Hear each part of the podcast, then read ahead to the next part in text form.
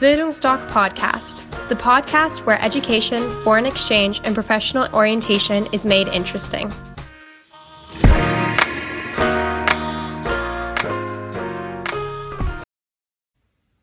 Hi, ich bin Mathilda und ich war mit Bildungsdoc für zehn Monate in Kanada. Und heute würde ich gerne mal auf eure Frage antworten, was ich denn so mit meiner freien Zeit in den Ferien im Ausland angefangen habe.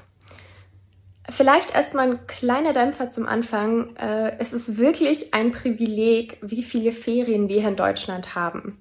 Muss ich ehrlich sagen, weil ich am Anfang ein bisschen geschockt war, als ich in Kanada angekommen bin und feststellen musste, dass es normal ist, eigentlich nur an Weihnachten ein, zwei Wochen Ferien zu haben und dann maximal nochmal im Winter eine Woche. Aber es ist wirklich nicht so viel. Stellt euch darauf schon mal ein.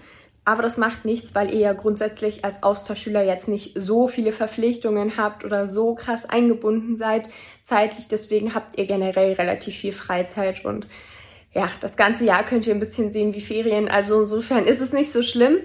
Ähm, und mit der, naja, doch begrenzten Zeit an Ferien, die ich hatte, habe ich wirklich versucht, so viel wie möglich zu machen. Und das kann ich euch generell äh, für das ganze Jahr nur empfehlen informiert euch so viel wie möglich, was ihr so sehen möchtet außerhalb eures Ortes, ein bisschen weiter weg. Also Kanada zum Beispiel ist halt so ein Riesenland, dass es natürlich unmöglich ist, auch nur annäherungsweise so viel zu sehen, wie man tatsächlich sehen möchte.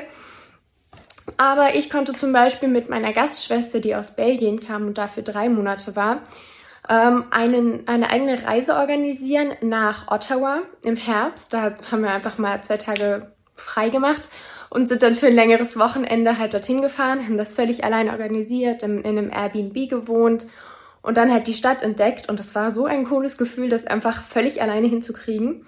Das ist also immer eine Möglichkeit. Dann solltet ihr auch auf jeden Fall auch eure lokalen Freunde fragen, was die so unternehmen.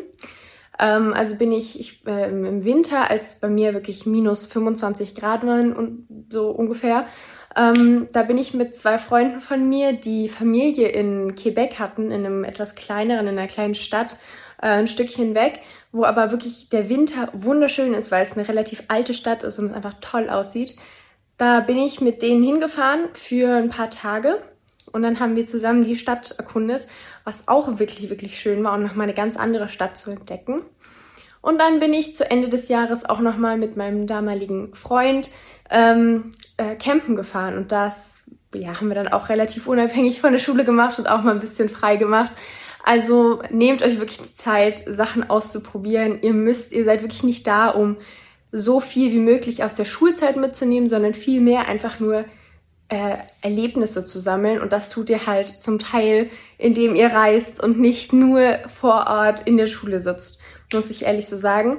Also lasst euch da nicht aufhalten, versucht alles zu machen, was ihr gerne mal äh, ausprobieren möchtet dort, was ihr sehen möchtet dort.